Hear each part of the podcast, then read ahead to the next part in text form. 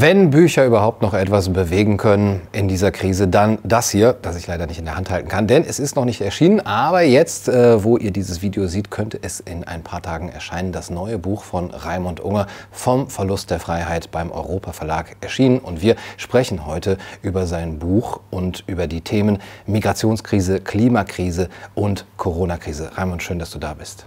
Vielen Dank für die Einladung.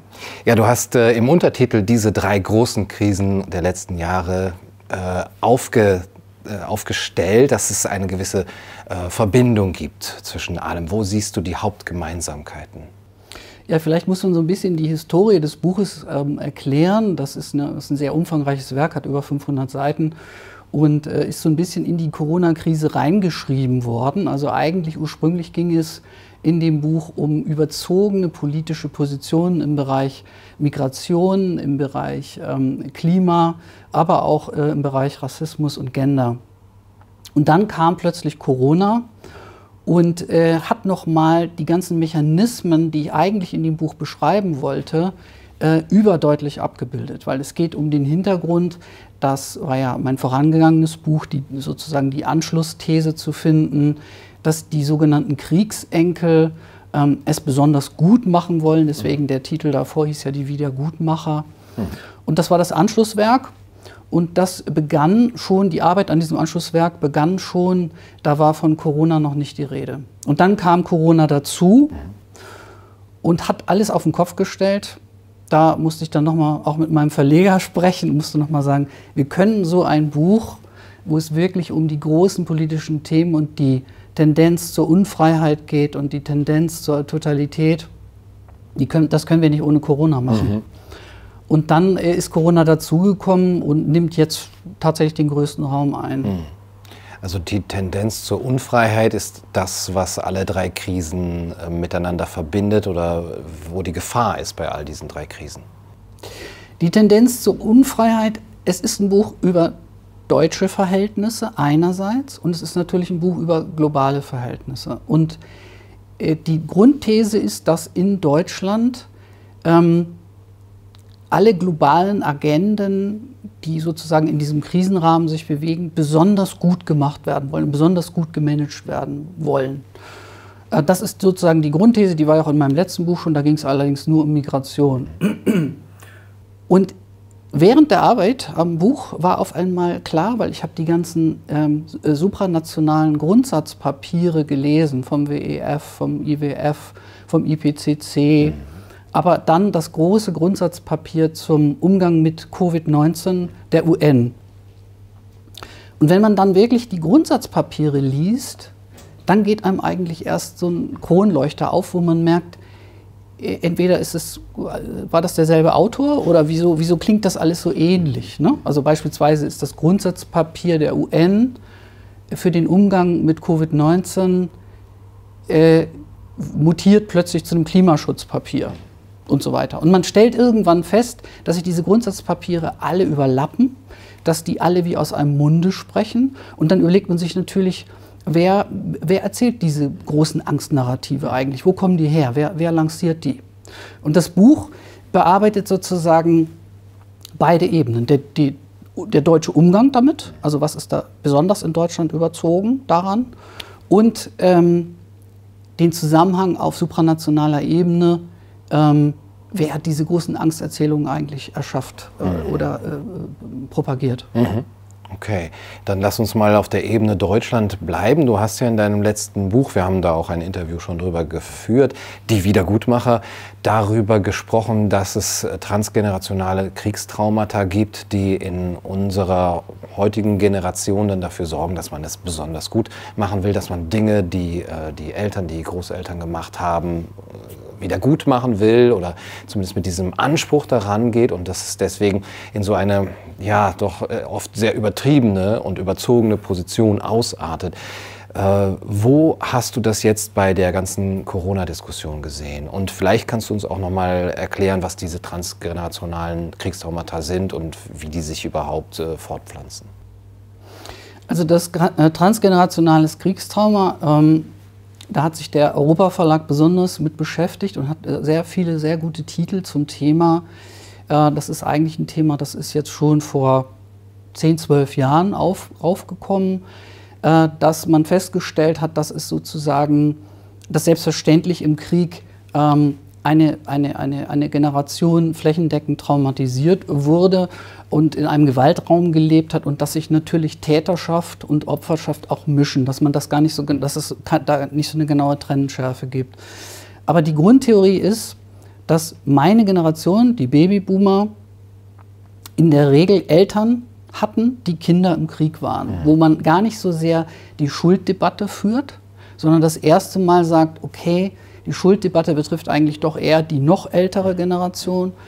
Das waren Kinder im Krieg. Was hat der Krieg mit diesen Kindern gemacht? Und ähm, später kam der Jugoslawienkrieg und verschiedene Forschungen, die also von, von äh, Flüchtlingen im Jugoslawienkrieg gemacht wurden, aber auch von, äh, von Israel gemacht wurden, dass man einfach sagen muss, dass ein Trauma natürlich systemisch zu betrachten ist. Es betrifft nicht einfach nur eine Generation, die irgendwie traumatisiert wird, mhm. sondern äh, besonders die Kinder, die danach kommen. Und das wäre eben meine Generation, das sind die, sind die Babyboomer. Mhm. Die Mechanismen jetzt aufzuzählen, mit denen dieses Transtrauma weitergegeben wird, ist jetzt äh, vermutlich ein bisschen zu, mhm. zu komplex. Aber eine Sache, die ich immer ganz gerne erzähle, ist tatsächlich, die man auch sehr leicht nachvollziehen kann. Wenn Eltern Kinder haben und selbst bei der Kindererziehung an ihre eigene Kindheit erinnert werden und diese Kindheit nicht schön war, ja. dann findet einfach eine Retraumatisierung statt. Und sich Kindern emotional liebevoll zuzuwenden, im, im Positiven wie im Negativen, auch im Leid und Schmerz und Wut und so, führt bei Menschen, die selbst als Kinder traumatisiert wurden, zu einer Retraumatisierung. Die fühlen sich zurückkatapultiert in ihre eigene Kindheit und das ist wahnsinnig schmerzhaft, weil man hat bis dahin das irgendwie gut mhm. verdrängen können, hat das irgendwie vergessen und erst wenn man selbst Kinder hat, merkt man auf einmal, da war ja noch was. Das fühlt sich irgendwie komisch an. Und die Generation meiner Eltern, darüber habe ich ja auch ein Buch geschrieben, Die Heimat der Wölfe, war so traumatisiert, dass sie ihre Erziehung versachlicht hat. Das heißt also, man wurde optimal versorgt und Wirtschaftswunder und so weiter, man hat alles gehabt und so aber äh, so richtig emotional wurde man nicht abgeholt. Mhm. Also man wurde mehr oder weniger so an der langen Stange gehalten und äh, gut versorgt, gut gekleidet, viel Spielzeug. Mhm. Aber ähm, so mit in den Arm nehmen und schmusen und kuscheln und so war nicht, ne? Mhm. weil das hätte zu einer Retraumatisierung geführt. Und diese Geschichte wiederum, da gibt es ganz, ganz viele äh, äh, Psychologen und Psychiater, die sagen, was passiert denn eigentlich mit einer Kinderseele, die alles auf sich bezieht. Das Kind ist wahnsinnig egozentrisch und denkt, mit, so wie mit mir umgegangen wird, so sachlich und so distanziert, kann mit mir irgendwas nicht stimmen. Also da bin ich bin irgendwie nicht richtig. Mhm. Und das wird auf sich bezogen, das wird internalisiert und das äh, Entscheidende ist, da gibt es einen ganz bekannten Autor aus den USA, äh, John Bradshaw, der sagt, äh, es entsteht internalisierte Scham. Man schämt sich für etwas, wofür man eigentlich nichts kann. Aber ein Kind ist eben vollkommen egozentrisch und bezieht alles auf sich. Mhm. Und diese Scham ähm, muss ein Leben lang kompensiert werden. Und die Wege, diese Scham zu kompensieren, ist in der Regel, äh, dass man unter einem unheimlichen Konformitätsdruck steht, dass man es besonders gut machen will, dass man das eigene nicht erkennt und nicht schützen kann, dass man ähm, äh, äh sich Widerspruch schwer leisten kann und, und, und. Und diese, mit diesem Psychogramm, das sich äh, eben äh, in, in, in einem, mit einem ganz bestimmten humanistischen Frame, der jetzt sowieso herrscht, also der an den Universitäten herrscht und der in den Medien vorherrscht und so, das matcht ungeheuer. Und diese ganzen Schuldnarrative, die da angedockt sind, ob das Kolonialismus ist oder Rassismus ist oder ähm, jetzt die Gefährdung der Alten und Schwachen durch Corona, wenn man sich nicht äh, hygienemäßig korrekt verhält und, und, und. Das, oder im, im Klimabereich. Ja. Das sind also alles äh, äh, Bereiche, wo man es besonders richtig und besonders gut machen will und wo man, sich, äh, wo man auch nicht ausscheren möchte, weil man sich das nicht erlauben kann. Gehört das dann zur eigenen Identität, äh, sich selber eben in dieser Schuld vielleicht auch zu suhlen? Ist man dann stolz darauf, äh, ein, ein bisschen oder so, dass sich nicht einzu, dass ein Stolz, den man sich vielleicht nicht eingesteht, aber eigentlich ist das eben meine Identität, dass ich mich schäme, dass ich schuld bin? Darüber ist ja schon unheimlich viel geschrieben worden. Das ist sozusagen, das ist dann so ja, der zweite Schritt. Also, dass man zunächst in einem Psychogramm rumläuft, man ist nicht richtig und man leidet darunter und so. Und eigentlich, wenn das in dem Moment, wo eine narzisstische Störung entsteht, dann kippt das Ding irgendwann um und man findet sich Zuerst läuft man mit der Repräsentanz rum, ich bin nicht okay und die anderen sind okay. Und irgendwann kippt das Ding mal um und man findet sich toller. Mhm. Und äh, die, die Hauptkrux bei, dieser, bei diesem Psychogramm ist eigentlich, dass man keine richtige Identität ausbilden konnte. Und wenn man dann aber entdeckt, dass sich Identität generieren lässt über besonders ostentative Schuldanerkennen. Also wenn man sagt, das kommt richtig gut an in dieser Gesellschaft, wenn ich, erkenn, wenn, wenn ich bekenne, wie aufmerksam ich bin, wenn ich ständig die negativen Seiten der Geschichte betone, wenn ich ständig betone, dass ich das, das nie wieder sein darf und wenn ich bei allen anderen Dingen, die eben auch gesellschaftlich relevant sind, in der ersten Reihe stehe und die auch alle verfechte, mhm. äh, dann kann ich meine Identität stabilisieren. Mhm. Und in dieser Negation sozusagen, dass Negative nie wieder passieren darf, kann ich, mein, kann ich, ein, kann, kann ich Honig saugen. Ich kann mhm. sozusagen äh, meine Identität damit pushen. Und das ähm, passiert auch ja. rauf und runter.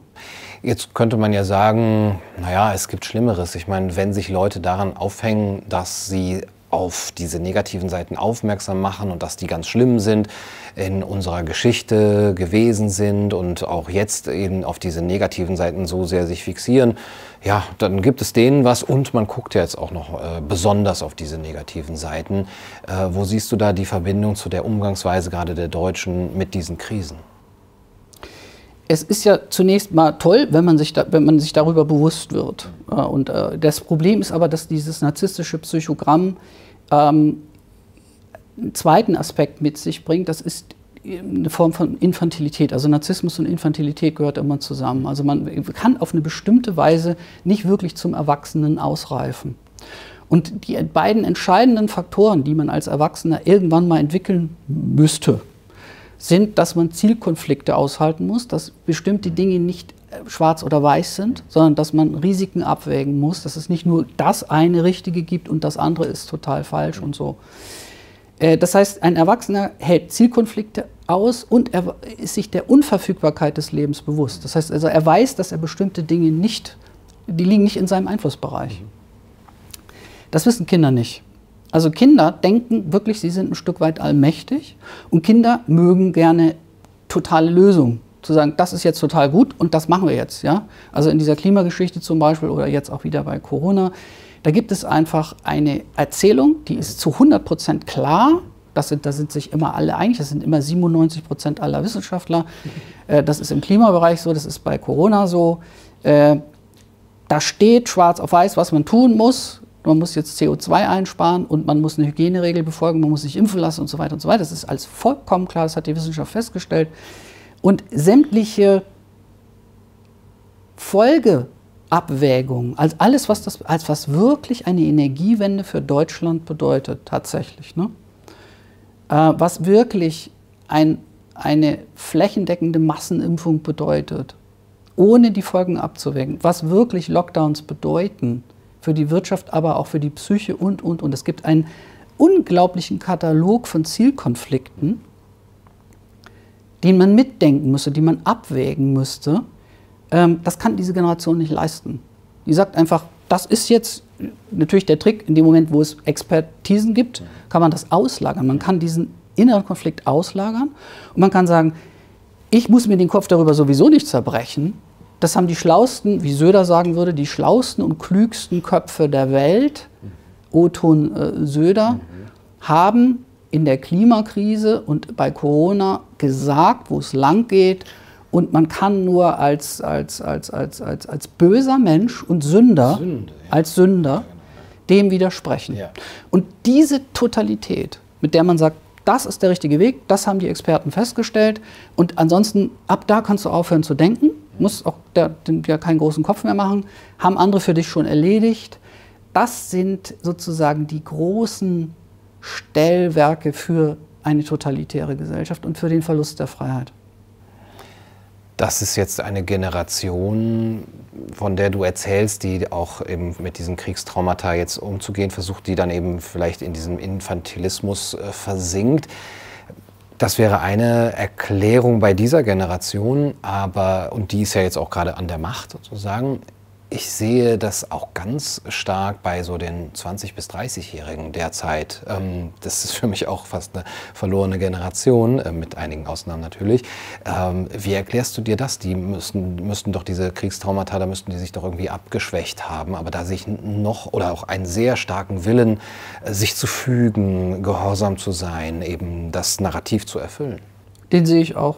Und das ist auch, das ist auch so, dass eigentlich, wenn man in die, wenn man in die klassische Kriegsenkelliteratur einsteigt, äh, da hat es auch nicht lange gedauert. Da sind dann die ganzen Folgebücher rausgekommen für die noch nachfolgende Generation. Natürlich ist es grundsätzlich so, dass man in der Psychologie ja früher immer gedacht hat, ein Mensch hat ein Problem und dieser eine Mensch muss irgendwie therapiert werden und das ist das war es dann auch. Da muss man sich auch sonst keine Gedanken mehr machen. Mittlerweile weiß man natürlich, dass es ein System ist und dass sich dieses System ständig äh, fortpflanzt und man kann ganz platt sagen, wer das nicht aufgearbeitet hat, der gibt das weiter. Und die nächste Generation ist davon manchmal noch schärfer betroffen als die vorangegangene. Ich sehe aber noch einen zweiten Aspekt. Ich glaube, dass inzwischen generell über eine, eine, ein, ein, ein politisches Klima an den Universitäten, an den Schulen und aber auch in der Presselandschaft und letztendlich in der Politik ähm,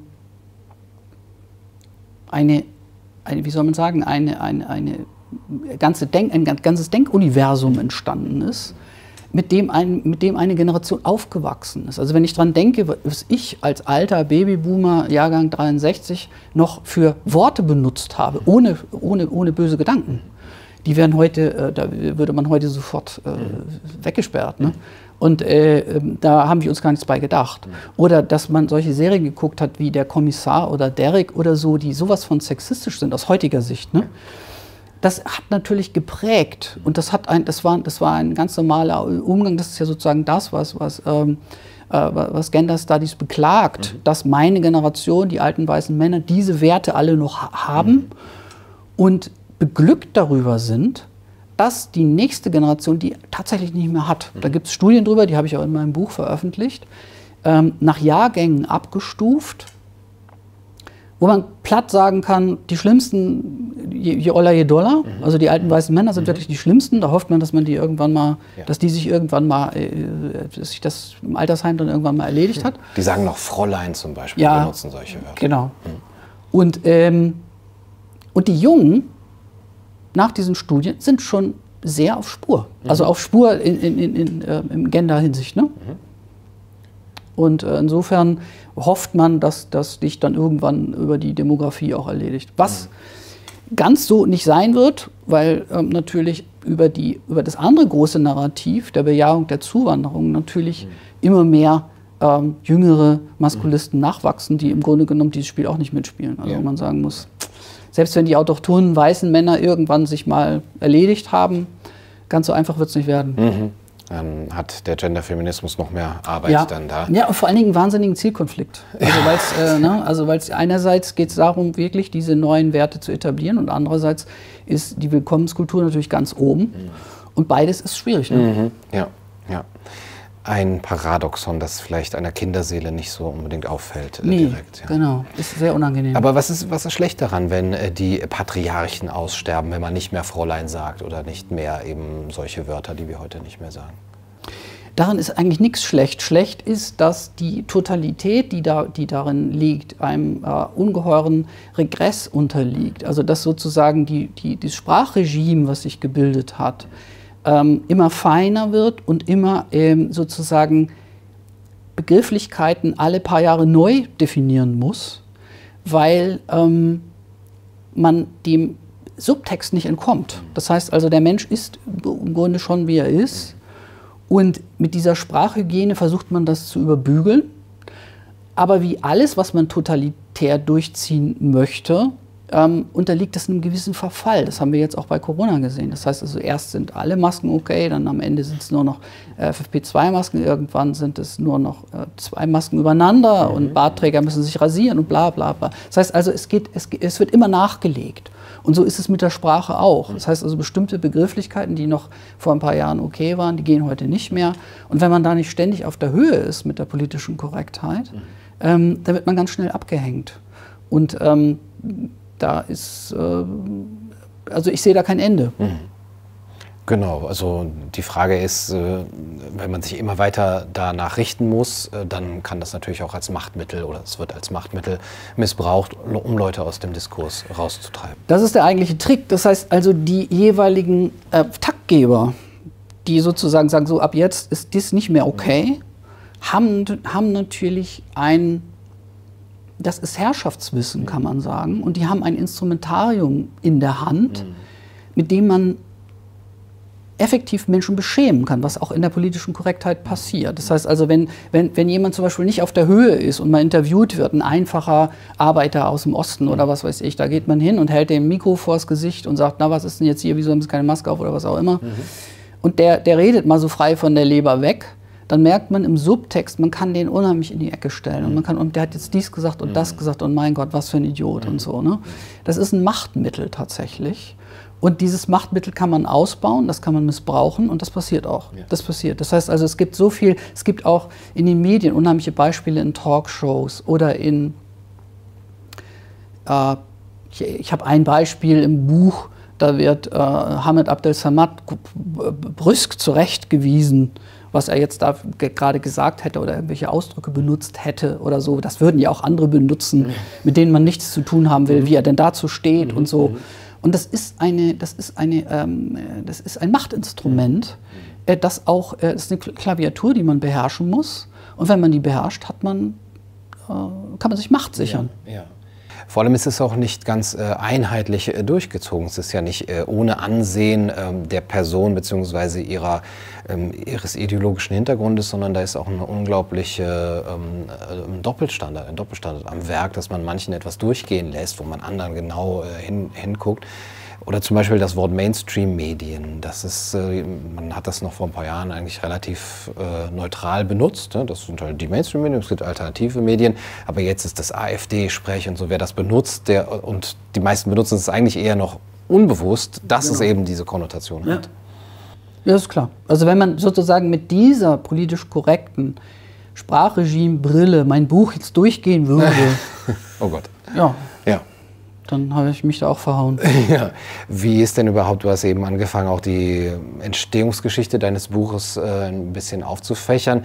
Ähm, als ich es gelesen habe und auch schon, wenn man den Klappentext äh, liest, muss man sagen, wow, der traut sich was, von dir war ich das gewohnt. Und äh, in der heutigen Medienlandschaft oder Literaturlandschaft, Verlagslandschaft ist es aber immer noch äh, sehr selten leider. Wie ist das Ganze zustande gekommen? Also erstmal muss ich wirklich meinem Verleger ein großes, großes Lob aussprechen. Das ist auch nicht selbstverständlich, ist es tatsächlich nicht. Er traut sich wirklich was, das ist so. Aber es ist auch ein bisschen so, dass dieses Buch natürlich, ähm, äh, was ich am Anfang schon gesagt habe, es gibt eine bestimmte Zeitqualität, wo man auch das alles noch eher hätte sagen können. Dieses Buch ist ein Projekt, das vor zwei Jahren angefangen hat. Und während der Arbeit an diesem Projekt wurde der Meinungskorridor immer enger. Und man dachte, um Gottes Willen. Also, wenn, also es läuft einem so weg. Das, was jetzt noch sagbar ist und was jetzt noch machbar ist, war vor, vor zwei Jahren oder so, wäre das alles noch, naja, es, es, hätte nicht, es hätte nicht jeder applaudiert, aber es, ich finde, es hätte man noch sehr wohl machen können. Und mittlerweile ist es richtig schwierig. Der Korridor des Sagbaren der Korridor, der, der, der, Korridor ist wirklich so eng geworden, dass es jetzt mittlerweile ein richtig mutiges Projekt ist. Mhm. Was es vielleicht vor zwei Jahren nicht so in dem nicht so in Ausmaß dem, Ja, wäre es auch noch, aber ja. nicht so schlimm wie jetzt. Ja, also so wie wenn man schreibt mit, so einer Zaubertinte und, und man, ja. man hat es geschrieben und hinterher löst es sich schon auf, ja. weil, oh, das darf man ja gar nicht mehr Genau, sagen. so ist es. Dann äh, lass uns über die Ursachen auch für diese Verengung des Meinungskorridors sprechen. Du schreibst auch ähm, sehr kritisch über die Medien, über Medienkompetenz und unterstellst oder wirfst den Medien auch ein Versagen vor. Wo siehst du gerade so in, in diesen Bereichen der drei großen Krisen das äh, größte Medienversagen? Also der Grund, warum ich über, ich habe ja vorher zwei sehr persönliche und psychologische Bücher geschrieben über Kunst und meine eigene Familienbiografie. Äh, die waren sehr persönlich und haben, es ist so eine Art, so ein bisschen Therapie gewesen auch. Ne? Und der Grund, wirklich politische Bücher zu schreiben, wo es wirklich anfängt, um politische Themen zu gehen und, und natürlich den Umgang der Medien und so weiter, war äh, die Flüchtlingskrise äh, 2015, wo ich das erste Mal selber gemerkt habe, dass ich die Mainstream-Medien von dem, was ich selber im Internet gesehen habe, auf verwackelten Handyvideos, vollkommen abgekoppelt hatten. Das heißt, es wurde in den, in, den, in den großen Medien, wenn man sie so nennen will, eine ganz andere Geschichte erzählt, als äh, wenn man sich im Internet äh, irgendwie auf YouTube rumgetummelt hat. Und äh, das war so krass und ist im Nachhinein ja auch untersucht worden von verschiedenen Studien. Und es gibt inzwischen ja auch Bekenntnisse, dass das so war. Dass sich einfach der deutsche, wirklich auch Qualitätsjournalismus äh, wirklich unter diesem unter dieser, dieser, diesem Schock, es war wirklich ein Schock, weil auch die Journalisten gemerkt haben, diese Zuwanderung findet in einem Rahmen statt, in einer Dimension statt, wo man das Wort Integration nicht mehr benutzen braucht. Das hat sich erledigt. Das ist so groß, was hier passiert. Da kann man nicht mehr sagen, naja, das wird sich alles aufsaugen und das wird alles seinen Weg gehen und so. Und die wussten auch, die Journalisten wussten, es wird früher oder später Parallelgesellschaften geben, die sich mit den autochthonen, prekären Deutschen und den prekären äh, Zuwanderern äh, streiten werden. Das wird, wir haben ein Wahnsinnskonfliktpotenzial in der Gesellschaft. Und unter diesem Eindruck ist es zu einem richtig ostentativen Meinungsjournalismus gekommen. Da haben sich einfach die Medien entschieden und gesagt, um, also auch verständlich aus dieser Sicht, ne, zu sagen, wir müssen gewisse Ideale von Neutralität und Berichterstattung, das müssen wir jetzt mal abhaken. Und wir müssen die Bürger erziehen, ein Stück weit, mit Nudging und Framing und ein bisschen zur richtigen Toleranz erziehen. Sonst fliegt uns hier das ganze Ding um die Ohren. Mhm. Und diese Meinung kann man teilen. Man kann sagen, ja, ist doch gut, wenn ein paar schlaue Journalisten, die es kapiert haben, äh, Meinungen anfangen zu modellieren und nicht mehr die Wahrheit abbilden. Ist doch auch gut, weil die Leute sind doch auch schlicht und so. Mhm. Äh, das teile ich nicht. Also ich teile das nicht, sondern ich, ich glaube, dass in einer Demokratie die Hauptaufgabe von großen Medien neutrale Berichterstattung ist. Ähm, und dass es nicht darum geht, Meinung zu machen. Mhm. Und äh, das war eigentlich der Auslöser für die Wiedergutmacher. Und jetzt, das, was da schon schlimm war, wo ich gemerkt habe, die Medien koppeln sich vollkommen von Fakten ab, mhm. Ist jetzt nochmal, weiß ich nicht, um, wie, um welchen Faktor getoppt. Ja. Also im, jetzt im Zuge der, der Corona-Geschichte, das war bei Klima vorher natürlich dann auch schon so, mhm. deswegen sollte das Folgebuch ja auch Klima behandeln mhm. und so. Ähm, aber das hat alles, äh, das, die Ladung, die das jetzt hat, ist so ungleich schärfer, ja. äh, dass, man, dass man sagen kann, ähm, das Thema ist, äh, es muss einfach behandelt werden. Ja. Es ist aber auch sichtbarer geworden, habe ich das Gefühl. Beim Klima konnte man noch verzerrt berichten. Man sieht, da ist eine gewisse Einseitigkeit, eine Haltung auch dahinter, Haltungsjournalismus als Stichwort. Aber man konnte ja nicht genau sagen, guck mal, jetzt haben wir im Sommer relativ normale äh, Temperaturen und die Medien verzerren das. Die äh, reine Sachlage lässt es oder diese Theorie lässt es nicht zu. Jetzt ist es zum einen sehr einfach, eben auch alternative ich sage das schon, ne? aber die, die in den großen Medien nicht vorkommenden ähm, wissenschaftlichen Ergebnisse und, und Meinungen von, von Forschern oder Haltungen von Forschern nachzugucken und zu sehen, hier findet dieser Austausch in den Medien nicht mehr statt und vor allem auch, zum, wie das äh, Framing und die Darstellung der äh, Demonstration war, der äh, Maßnahmenkritiker, wo man wirklich, wenn man nur einmal da war oder mal Bilder aus dem Internet gesehen hat, gesagt, okay, das ist einfach nicht das, was hier äh, gezeigt wurde. Und ich glaube, dass dadurch eben ein ganz, ganz starkes Misstrauen nochmal extra in die Medien äh, gesetzt wurde, in diese großen Medien. Hast du die Hoffnung, dass die irgendwann mal umdrehen und sagen, okay, wir können das nicht bis äh, ins Extenso treiben oder dass sie abgelöst werden oder dass die Menschen eigentlich trotzdem nicht aufwachen? Ich glaube, dass, die, dass das, was nötig ist, um die, um die Lage einigermaßen, also natürlich hätte man jetzt den, den die Aufgabe, wenn man das einmal verstanden hat, dass diese Medien nicht mehr, nicht mehr wirklich objektiv berichten, hätte man die Aufgabe, eine alternative Medienkompetenz zu entwickeln und wirklich zu sagen, so wie es in der DDR auch war, wo die Leute genau gewusst haben, sie werden hier veräppelt und ähm, haben eben heimlich den Spiegel gelesen oder haben, haben äh, Westfernsehen mhm. geguckt und so. Und damals war der Spiegel ja auch irgendwie ganz wertvoll. Ne? Und ähm, das müsste man im Grunde jetzt tun Machen ja auch einige. Und die Frage ist, warum machen es doch letztlich so wenige? Und ich glaube, die Antwort ist, dass beide Erzählungen, sowohl die Klimaerzählung, aber noch tausendmal mehr jetzt die Corona-Erzählung, ungeheure Angstnarrative sind. Und dass man unter diesem Angst, also wenn das einmal gezündet hat, was beim Klima schon gezündet hatte, aber doch irgendwie immer noch laviert war. Das war irgendwie weit weg und ja, und irgendwann mal steigt mal der Meeresspiegel und naja, so was, ich hau mir jetzt trotzdem noch mal einen Steak auf den Grill oder so. Ne? Das, war zu, das war zu abstrakt. Jetzt kann jeder sozusagen, hat das Gefühl, er könnte jederzeit, wenn er sich falsch verhält, tot umfallen oder, oder jemanden so gefährden in seiner Familie, alte oder schwache, ähm, da, äh, da geht gar nichts mehr. Und unter dieser Angsterzählung, die eben nicht rational funktioniert, sondern die, der Staat hat über Bilder funktioniert. Diese Bilder waren gewaltig, die haben auch mich beeindruckt.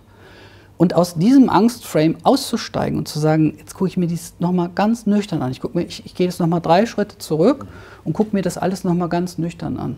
Und dann gucke ich mal hochoffiziell von der WHO, wie, wie ist denn die Sterberate? Wie ist es wirklich? Die liegt zwischen 0,14 und 0,37, gemittelt 0,2 Prozent. Nur auf 0,2 hat man sich geeinigt. Ne? Und dann müsste man sich die Frage stellen, ist, das, ist diese Sterberate von einer grippeähnlichen Erkrankung mit 0,2 Todesrate ein einmaliges medizinisches Geschehen oder hat es das schon öfter gegeben? Hat es das, äh, ist es schon mal irgendwann vorgekommen? Mhm. Und da stellt man fest, das hat es eigentlich schon relativ oft gegeben. Das heißt, es hat immer schwere Grippeepidemien gegeben mit so einer ähnlichen Sterberate, die die alte Bevölkerung mal so richtig ordentlich durchgekämmt hat. Das hat es schon immer gegeben. Das wurde nur medial nicht besonders äh, äh abgebildet. Und dann guckt man sich das weiter an und guckt sich an, hochoffizielle Zahlen vom CDC, Sterberate der unter 70-Jährigen liegt bei 99, äh, äh, Sterberate sage ich jetzt schon, die Überlebensrate liegt bei 99,6 Prozent, bei jüngeren Menschen und Kindern bei 99,9 Prozent. Also das heißt, die, die, die, wer wirklich stirbt, sind alte Menschen. Das ist ein Naturphänomen, das ich in meinem Buch auch erkläre, das sozusagen eben keine medizinische Besonderheit ist. Die muss man ja nicht gut finden, aber sie ist sozusagen nicht, nicht außergewöhnlich. Dass alte Menschen sterben, ja.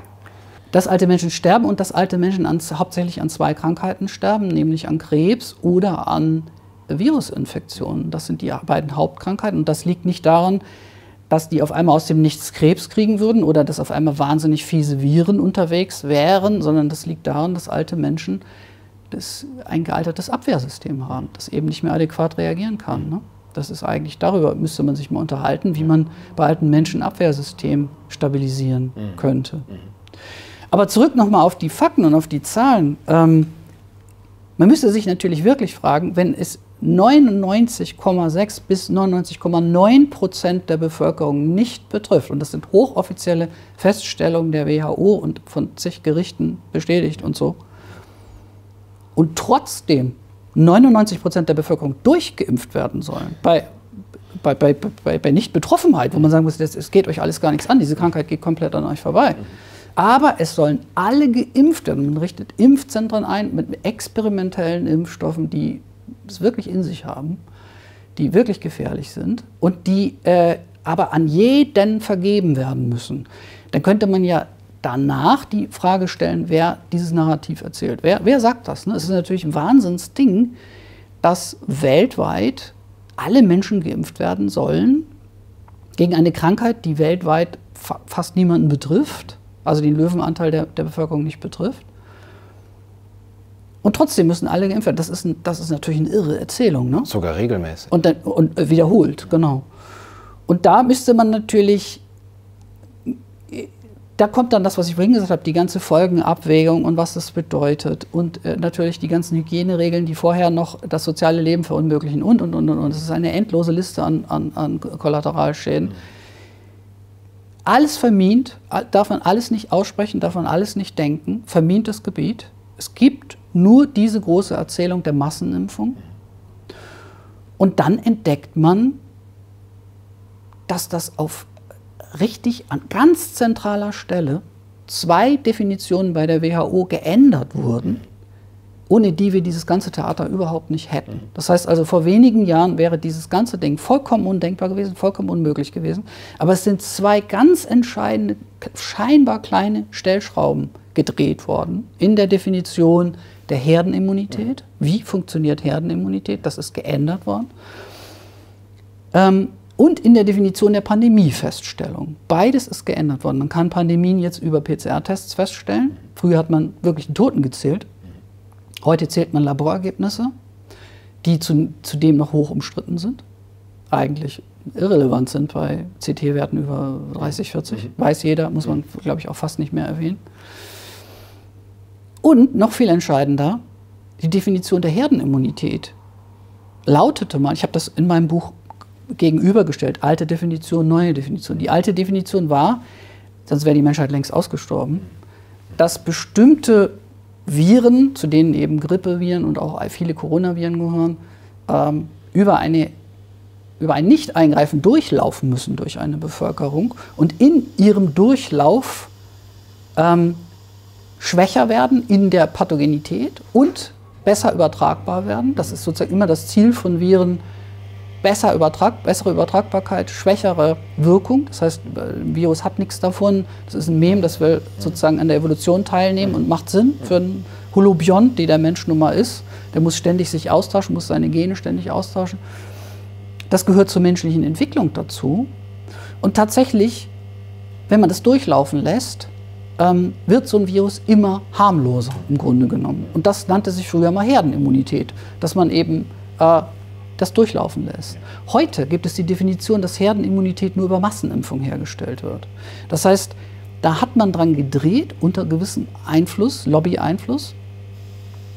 Und heute tut man so, als würden die Menschen sofort tot umfallen, wenn sie, also ein eigenes Abwehrsystem gibt es nicht und ähm, äh, wir sind sozusagen unbeschriebenes Blatt.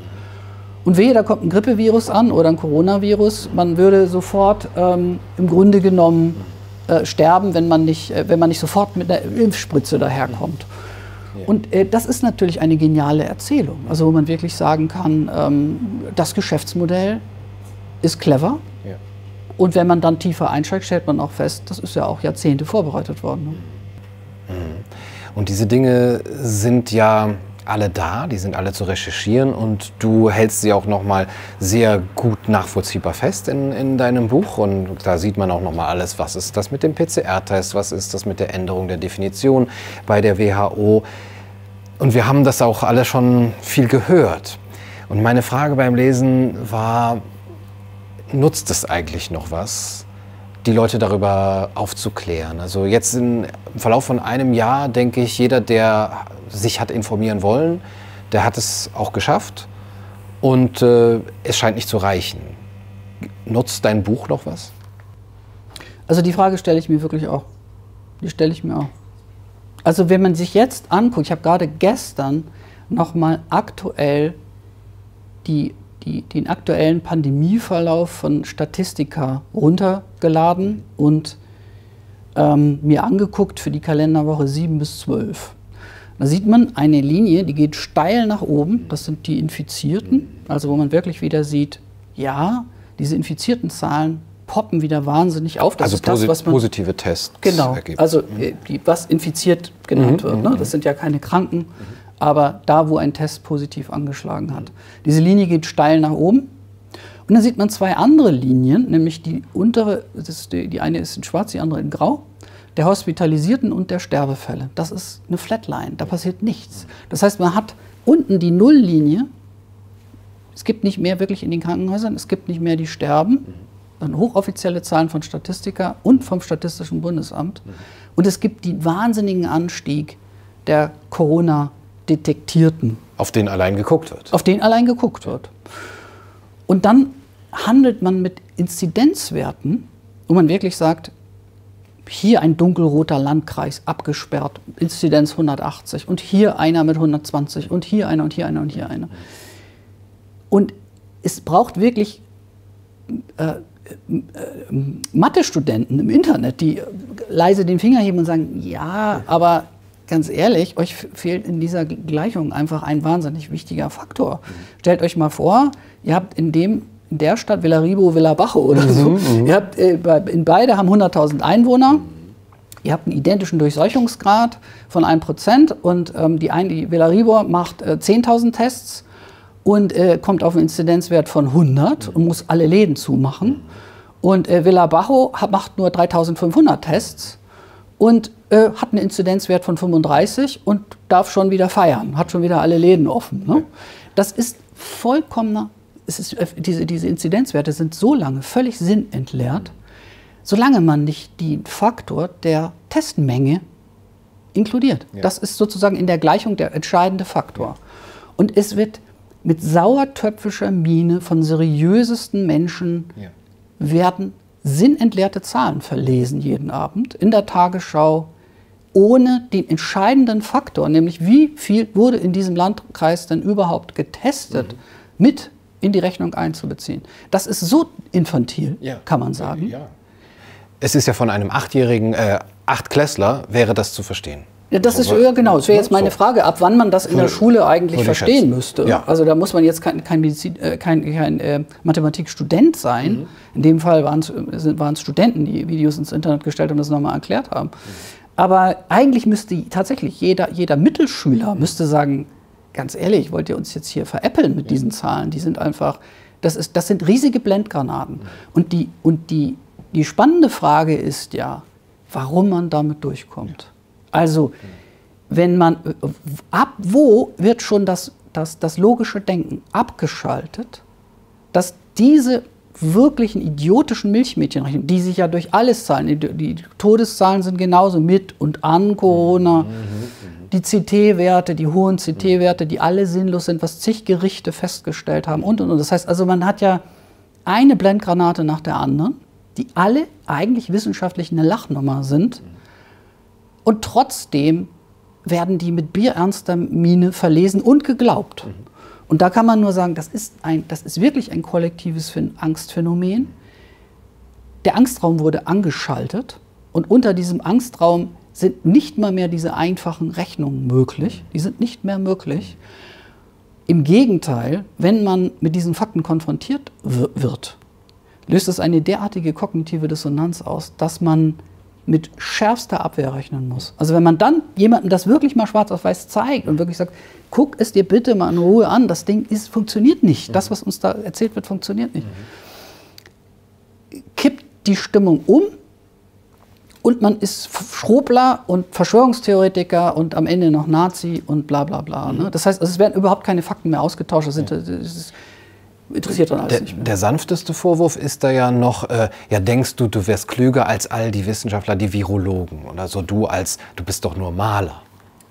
Ja, ich bin nicht nur Maler, ich habe ja nun in meinem Buch auch noch einen kleinen Anhang nachgeschoben. Ich wollte dich jetzt natürlich nee, down, downgraden aus dieser Sicht. Ich verstehe die Argumentation. Ich bin ja, ich habe mich da ganz schön weit rausgewagt mit dem Corona-Kapitel, äh, Corona aber ich glaube, dass ich mir das erlauben kann. Ich habe meine ersten 20 Jahre ja eine Praxis für Naturmedizin gehabt und ganzheitliche Medizin betrieben und Psychologie betrieben und glaube, dass ich, dass ich sehr, sehr guten Zugang habe zu den, zu den ganzen Sachartikeln. Mhm. Und äh, um auf die Frage zurückzukommen, glaubst du denn, dass du schlauer bist als die ganzen, all die Virologen und so? Das stimmt ja schon mal nicht. Ne? Das heißt, es gibt, das ist nur das, was sichtbar ist. Das habe ich in meinem Buch auch nochmal sowohl in der Klimadebatte als auch in der Corona-Debatte abgebildet. Es gibt ein Heer, ein, ein, ein Heer von Wissenschaftlern und Fachleuten, ganz hochkarätige Leute wie Ioannidis und so weiter, die dem vehement widersprechen. Damit bin ich nicht allein. Das ist nicht ein kleiner Maler, der das behauptet, mhm. sondern das sind, äh, richtig kluge Leute, die ich ja zitiere. Ich maße mir ja nicht an, das alles selber irgendwie. Ich, äh, das Buch hat 400 Fußnoten, also es ist, ja. besteht mehr aus Zitaten als mhm. aus eigenem Text. Mhm. Und äh, die Geschichte ist nur nicht sichtbar. Und das ist ja der eigentliche Skandal, wo man wirklich sagen muss, genau wie in der Klimadebatte gibt es Widerspruch. Den gibt es tatsächlich, hochkarätigen Widerspruch bildet sich aber nicht mehr ab. Den findest du nur, wenn du äh, eine Medienkompetenz entwickelt hast. Ja. Diese Medienkompetenz scheint nicht vorhanden zu sein und sie wird eben dann auch nochmal ja, mit Interferenzen belegt durch diese kognitiven Verzerrungen, auch durch Angst. Du hast eben auch gesagt, dass äh, jetzt so eine Epidemie die gab es schon oft. Und jetzt guckt man einfach mal genauer hin und äh, zerrt etwas heraus. Paul Watzlawick hat das ja beschrieben an dem Beispiel der zerkratzten Windscheiben von Autos in Seattle der 50er Jahre, wo man einfach mal gesagt hat, oh, saurer Regen oder irgendwie ein, ein Niederschlag, der zerkratzt eure, eure Scheiben. Und dann haben die Leute angefangen, auf die Fensterscheiben so auf, aus einem, äh, aus von ihren Autos aus einem bestimmten Winkel zu gucken. Ja, bei mir ist es auch, bei mir ist es auch. Die waren aber immer schon verkratzt. Nur dass sie jetzt da hingeguckt haben, hat dann zu einer eigentlich Epidemie der Wahrnehmung so äh, gesorgt. Ja. Du zählst auch noch andere kognitive Verzerrungen äh, auf, über die, die sich ergeben, dass man eben bei seinem äh, Weltbild äh, bleiben äh, will, aber dann bestimmte andere Dinge ausblendet. Was sind so für, die, für dich die hauptkognitiven äh, Verzerrungen, die du wahrgenommen hast? Ja, ich würde zunächst mal sagen, dass die Geschichte, wenn, wenn eine, wenn eine, wenn, wie soll man das, ich will das Wort Lüge nicht benutzen, aber eigentlich ist es ja eine Art Lüge, ähm, wenn die groß genug wird und von ganz, ganz vielen Menschen geglaubt wird, mhm. das, was eben auch, wo sich Hans-Joachim Marz mit beschäftigt, also sowas wie Normopathie. Das heißt also, ich kann bestimmte Dinge, wenn die, wenn die von der absoluten Mehrheit geteilt wird, mhm da stellen sich dann ja hochphilosophische Fragen nach Wirklichkeit und Wahrheit und so. Ne? Also die, ab, ab wann misst man es, wenn mehr das glauben und nicht und hin und her. Es ist ein unheimliches Risiko, aus dem Ding auszusteigen. Man braucht eine unheimlich starke Ich-Persönlichkeit. Das können Babyboomer, die kriegstraumatisiert, also sozusagen transtraumatisiert sind, fast in der Regel nicht leisten. Das ist so gut wie unmöglich, da auszusteigen. Und ich habe das schon oft erlebt, dass es einen ganz entscheidenden Punkt gibt, an dem das läuft unbewusst ab. Das heißt, es wird nicht, es ist, es ist nicht auf der Argumentationsebene, mhm. sondern das Unbewusste scannt, bevor das in den Filter, das, das, den Ich-Filter, tagesbewusstes Ich-Filter hineinkommt, scannt das schon im Vorfeld, das ganze vermiente Gebiet und weiß, wenn du das jetzt machst, wenn du die Dose aufmachst, mhm. da geht es nicht mehr nur um Corona da, geht's, da, da, da, da, wird dein ganzes Ich in mhm. Frage gestellt. Das heißt, deine Verankerung in der Welt, wie du geglaubt hast, wie die Welt ist, mit all den Werten, die dazugehören, die, äh, für die man sich sicher war. Trump ist der Böse und gegen Klima muss man was machen und bla bla. Mhm. Das heißt also, es gibt eine, eine, eine, eine, einen Konsens, der dich in dieser Welt verankert und der, der dein Ich hält in seiner Identität. Mhm. Und wenn das an, da kannst du es wie an so einem Faden, wenn du da an der entscheidenden Stelle ziehst, kommt das zu so einer Ich-Infragestellung, dass das mindestens mit einer Depression einhergeht, mhm. wenn nicht sogar mit einer Lebenskrise, wo man wirklich sagt, es war alles ganz anders. Ne? Also diese berühmte, diese berühmte Szene in dem Matrix-Film, blaue, äh, blaue äh, rote Tablette, ja, das ist etwas, auch ich finde deswegen das Bild in dem Film so gut, wie der aufwacht und sich aus diesem Schleim da hochhebt. Ich finde, dass man ihm ansieht, dass das schmerzhaft ist. Und dieser Schmerz, dieser Ich, diese, dieser Ich, also in dem Moment kollabiert ja sein Ich. Das falsche Ich, das digital hergestellt wurde, kollabiert. Und er kommt aus diesem Matsch hoch und denkt, um Gottes Willen, ne? ich habe einen Körper, das tut weh und ich kann, bin verletzlich und äh, so weiter. Das ist eine Metapher, das haben kluge Leute gemacht, dieses Ding. Und ich glaube, dass das, das Unbewusste das weiß und ganz rechtzeitig die Ausgänge nimmt. Wenn, also wenn so eine kognitive Dissonanz droht, die wirklich ich-gefährdend ist, kann man, gibt es mehrere Möglichkeiten, eine Reißleine zu ziehen. Unter anderem die, den Überbringer dieser Botschaft zu, äh, abzuwerten und zu und sagen, äh, Schwobler und Aluhutträger, Lügner, Nazi. Das heißt also, es gibt, es, gibt, es gibt Ausgänge, die man nehmen kann. Und es gibt das, was Hannah Arendt gesagt hat. Es gibt äh, das banal Böse, indem man diesen Erkenntnisprozess einfach an die da oben weiter delegiert und sagt, ganz ehrlich, das sind, das sind solche Fachleute, die sind so fit und also wer bin ich als kleines Rad im mhm. Getriebe?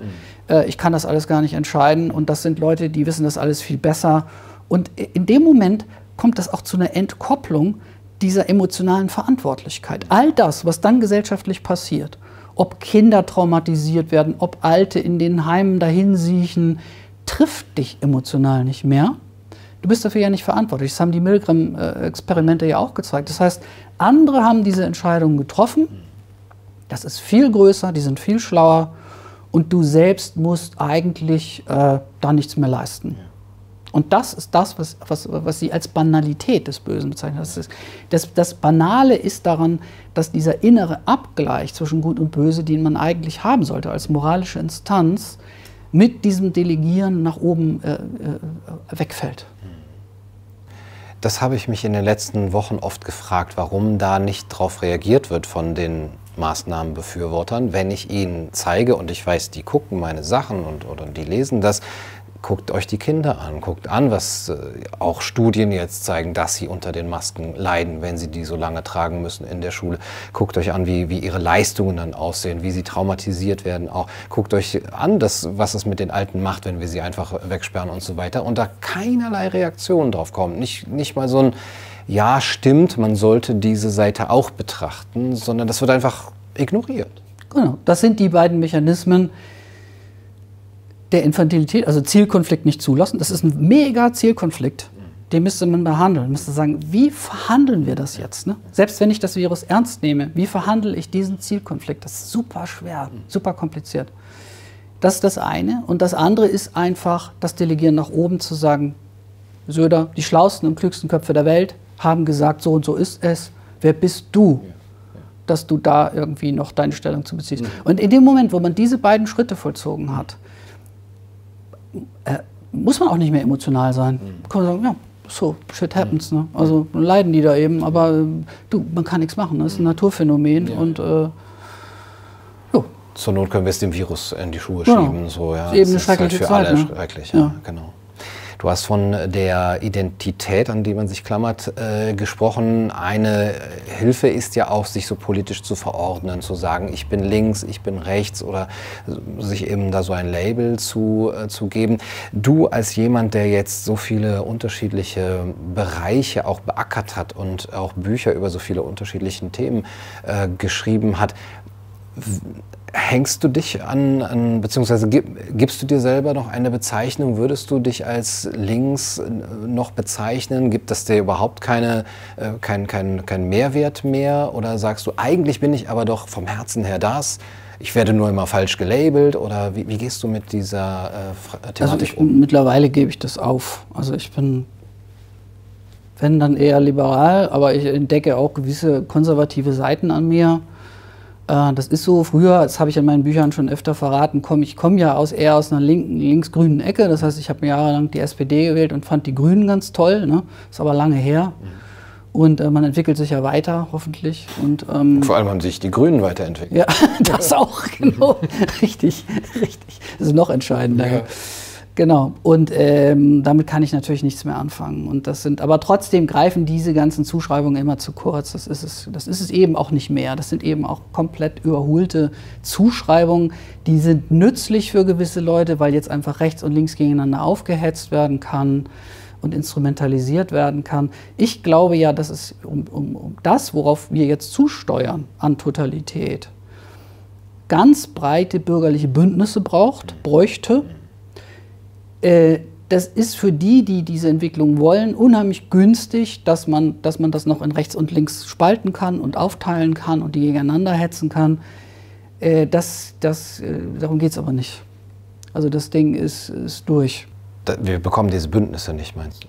Nein, äh, dieses, die, äh, ich meine, diese Zuschreibungen sind durch, die gelten ja, heute okay. nicht mehr. Ja. Und äh, um die Frage zu beantworten, also ich glaube auch tatsächlich, dass diese Bündnisse schwer herzustellen sind. Das glaube ich eben auch. Und ich mhm. glaube, dass die äh, dass das mehr oder weniger, äh, nee, ich kann das unheimlich schwer schätzen, ich kann diese Zahlen unheimlich schwer schätzen. Ja, ja. Also wirklich zu sagen, ähm, wie, wie groß sind die, die, die wirklich auch klar sehen, also die, oder man könnte es in meinem Kontext, den ich beschreibe, sagen, wie, wie groß ist der Anteil der Erwachsenen in der Gesellschaft, die sich das leisten können, hinzugucken, die ihre Ich-Schwäche nicht so wahnsinnig kompensieren müssen. Und ähm, das kann ich unheimlich schwer einschätzen. Ja.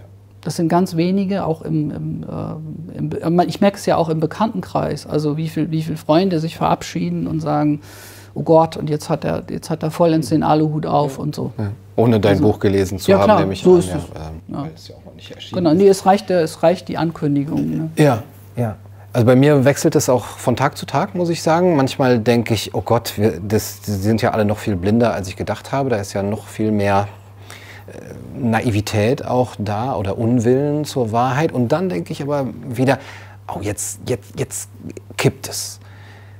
Wie hoch ist deine Hoffnung, dass es noch kippt? Vielleicht mit Erscheinen deines Buches oder vielleicht in diesem Sommer, dass das überhaupt jetzt dieser Verlust der Freiheit, von dem du, vor dem du warnst, abgewehrt werden kann? Ich glaube erstmal, das ist auch das Ende des Buches ist nicht sehr hoffnungsvoll. Und ich glaube, das ist erstmal sozusagen zu dem, was jetzt noch abgedeckt wird. Es wird ja jetzt die eigentlichen Folgen. Ich kenne ich kenn zum Beispiel Leute, die sagen, ganz ehrlich, also ist zwar jetzt Corona, aber ich habe jetzt Homeoffice, das finde ich eigentlich ziemlich komfortabel. Und es gibt, es gibt, auch, es gibt auch gute Seiten. Ne? Man muss, muss nicht mehr jeden Morgen raus und, ähm, und, und so. Und die, die Deckung, die das jetzt noch hat, weil Gelder fließen, weil ähm, Unsummen, Billionen, Milliarden ausgeschüttet werden, weiß ich nicht, der wievielte, ich habe dritter oder fünfter Staatshaushalt, den Deutschland normalerweise hat, ist jetzt nur allein in diese Corona-Geschichte geflossen und so. Das heißt, es wird ja so getan, als könnte man ohne Ende Geld nachschießen und deckt das Ding ab politisch.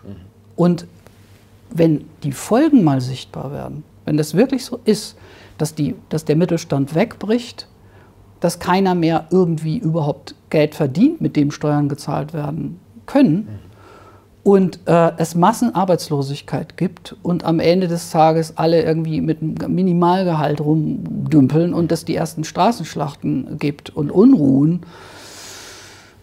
dann wird die Sache natürlich sichtbarer. Und dann kann man sagen, dann kann man vielleicht auch die, die jetzt diese, diese Sache so verkaufen, als könnte man das jetzt so handhaben, wie man es handhabt, ähm, weiß nicht, ob die dann nicht auch so langsam unter Druck geraten. Mhm wird der große Umbau da nicht vorher schon seine Weichen gestellt haben, um das Ganze aufzufangen? Du sprichst auch von dem Great Reset, von der großen Transformation in deinem Buch, die vielleicht durch eine digitale Währung, bedingungsloses Grundeinkommen sagen, naja, natürlich, das werden die, ich meine, Klaus Schwab sagt es selber, die, äh, diese Phänomene werden auftreten und dann fangen wir das halt auf äh, mit solchen Instrumenten.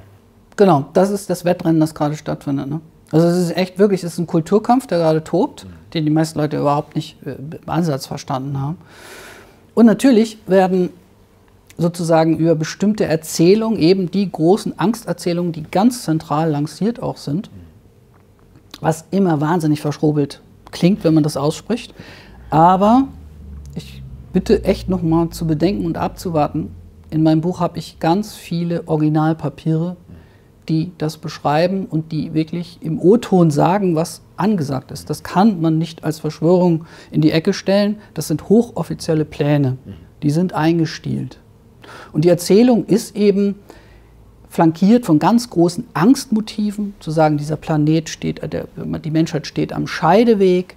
Diese ganze Geschichte wird unheimlich elegant verwoben zu einem großen Narrativ, wo gesagt wird, das Schöne ist ja, oder das, das Kluge ist, dass diese ganzen Maßnahmen wahnsinnig humanistisch geframed sind. Also es hört sich unheimlich toll an. Es geht um Inklusion, es geht um Fairness, es geht um die Ärmsten der Welt, es geht um äh, die Alten, es geht um Nachhaltigkeit, es geht um Klimaschutz, es geht um finanzielle Inklusion, dass auch die, die jetzt kein Geld haben, an Geld rankommen, wenn auch bargeldlos. Ganz super nett alles. Ne? Und es geht darum, dass man vielleicht auch mal irgendwann einen Impfpass hat, den man nicht mehr bei sich tragen muss, weil man ein subdermales Quantentattoo hat. Das ist unheimlich praktisch für afrikanische Länder. Ist alles serienreif, ne? kann man alles machen. Und es ist, hat ein wahnsinnig humanistisches Framing. Es, eine, es wird ja wirklich die Geschichte von einer schönen neuen Welt erzählt. Auch wenn man den Werbefilm sich ansieht vom Great Reset, äh, dann ist es zuerst die totale Dystopie, so wie so Mad Max-mäßig. Ne? Ja, ja. Und dann drückt man auf den, auf den alten Reset-Knopf bei einem Computer und dann ist die Natur wieder in Ordnung und die Meere sind blau und die Fische springen wieder und so. Ne? Und das ist, ein, das ist äh, platt, aber wirksam. Und diese Erzählung, äh, die kommt wirklich von ganz zentraler Stelle. Und ob da die einzelnen Identitäten, einzelnen Nationen sich noch gegen stellen können und wirklich sagen können, wir, wir, wir, wir riechen den Braten und wir, wir fressen das jetzt nicht. Ne? Also das, was da, ich habe in, meinem, hab in meinem Buch einen Brandbrief von Dörbner, der im Grunde genommen einen Brandbrief an Ursula von der Leyen schreibt, der mir total aus der Seele geschrieben ist, wo er genau das beschreibt, wo er genau sagt, es sind da Mächte am Werk, also GAFAM und also die, die großen mhm. Big Tech und Big Pharma mhm. und so, die sind gerade echt dabei, sich die Welt aufzuteilen. Ne? Und äh, das, schreibt, das schreibt nicht ich, das zitiere ich von mhm. ihm. Und er sagt, wenn Sie jetzt nicht, Frau von der Leyen, da einen Riegel vorschieben mit den Daten, die, die sich alle unter den Nagel greifen, dann steuern wir hier massiv auf eine totale, äh, totalitäre Welt hin. Das kann, das kann Europa nicht wollen, das kann Europa nicht, nicht zulassen. Und das ist nicht, ähm, das ist nicht irgendwie verschrobelter Verschwörerquatsch, sondern das wird vom Vorstandsvorsitzenden der Axel Springer SE geschrieben, nicht von mir.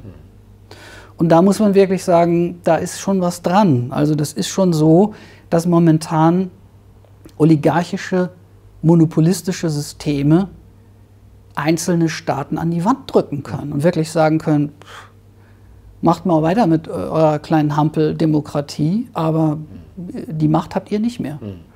Und das ist eine Geschichte, die, die, muss man, ähm, die muss man auf dem Schirm haben. Und das ist, das ist eine Sache, die, die, der Ausgang ist nicht klar. Also wir, sind, wir stehen jetzt an einer Entwicklung, wo man sagen muss, in den nächsten äh, drei bis fünf Jahren ist, werden ganz entscheidende Weichen gestellt.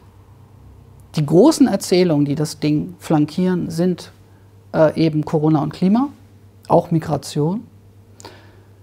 Und ähm, wenn die Menschen da nicht ähm, irgendwie erwachsener werden und auch Staaten wieder souveräner werden, sehe ich kein, keine gute Prognose. Ja. Also wenn überhaupt, dann müsste man ja erstmal anfangen, sich damit zu beschäftigen, die Texte lesen, du hast sie in deinem Buch äh, versammelt. Es käme jetzt darauf an, das Buch zu nehmen und es zu lesen. Wirklich, ähm, wie groß die Hoffnung ist, äh, ja, können wir jetzt vielleicht noch nicht so sagen oder wie, wie groß da die Chancen sind. Ich wollte noch eine Sache sagen zu den ähm, zu der Frage, ob es umkippt, weil wir jetzt darüber gesprochen haben, dass Menschen eben jetzt vielleicht vor der, vor der vor dem Ende ihrer Existenz und vor, vor dem Karriereende oder eben vor, vor dem Bankrott stehen und Konkurs. Ähm, das, das ist ja jetzt schon so. Ne? Und das, ob sie dann sozusagen noch so ein bisschen appeased werden durch ein paar Hilfen und das einigermaßen noch, äh, noch klappt. Manchmal weiß ich gar nicht, ob das irgendwie dann so, so positiv ist, dass man die Leute ruhig stellt und dass sie sich ruhig stellen lassen. Zum Beispiel hier der Besitzer dieser Bar, äh, des Zigzag Jazz Clubs in Berlin, der äh, bekommt Hilfen, aber die sind so wenig und die sind auch eben an solche Bedingungen geknüpft, dass er gar nicht ähm, das Ding davon überhaupt offen halten kann, beziehungsweise äh, über Wasser halten kann. Ja. Und er überlegt jetzt, das äh, aufzugeben. Es ist eine alte Institution. Hier haben äh, ganz viele internationale und nationale Jazzstars äh, gespielt. Und äh, allein durch die Unfähigkeit der Politik sagt er jetzt, äh, vielleicht muss ich das Ding dran geben. Also auch da nochmal an, an euch die Bitte, ähm, die Zigzag Bar, den Zigzag Jazz Club zu unterstützen. der Link ist in der Beschreibung, denn äh, wahrscheinlich müssen wir anfangen, einander zu helfen, äh, weil es der Staat nicht mehr macht. Genauso sehe ich es auch. Ja. Also das ist eben, man könnte jetzt endlose Beispiele noch anführen, äh, gerade im Kulturbereich. Ne? Und äh, das ist natürlich auch unglaublich. Ich meine, ich hatte ja ein Buch über freie Kunst geschrieben und zu, jetzt zu sehen, wie leicht man den Kulturbereich absch einfach abschaltet und mhm. sagt, naja, ist eben vom Theater so what. Ja, ne? Ja und Konzerte, mhm. alles nicht so wichtig und so. Ja, das ist äh, genau, äh, das ist das ist unfasslich. Mhm. Das ist unfasslich. Also gerade wenn man sich darüber bewusst wird, was Kunst, Kultur, Musik, bildende Kunst und so weiter für eine freie Gesellschaft leistet und dass freie Gesellschaften dass es eigentlich eine maßgebliche Säule der freien Gesellschaften ist und die und, und die, die, die, die Gleichgültigkeit, mit der diese Säule abge, einfach in die Ecke gestellt wird und gesagt das ist jetzt nun wirklich nicht so wichtig. Ne? Das, ist, das ist schlimm und, und, und zeigt nochmal, wie, wie, wie wenig man erkennt, sozusagen, was die freien Säulen einer Gesellschaft sind. Ja. Darauf müssen wir aufmerksam machen und äh, gegen den Verlust der Freiheit weiterkämpfen. Was bleibt uns anderes übrig? Das tust du mit deinem Buch. Vielen Dank dafür und vielen Dank für das schöne Gespräch. Danke, hat mich gefreut. Das war's für heute bei Kaiser TV. Ich hoffe, es hat euch gefallen. Bis zum nächsten Mal. Macht's gut. hasta la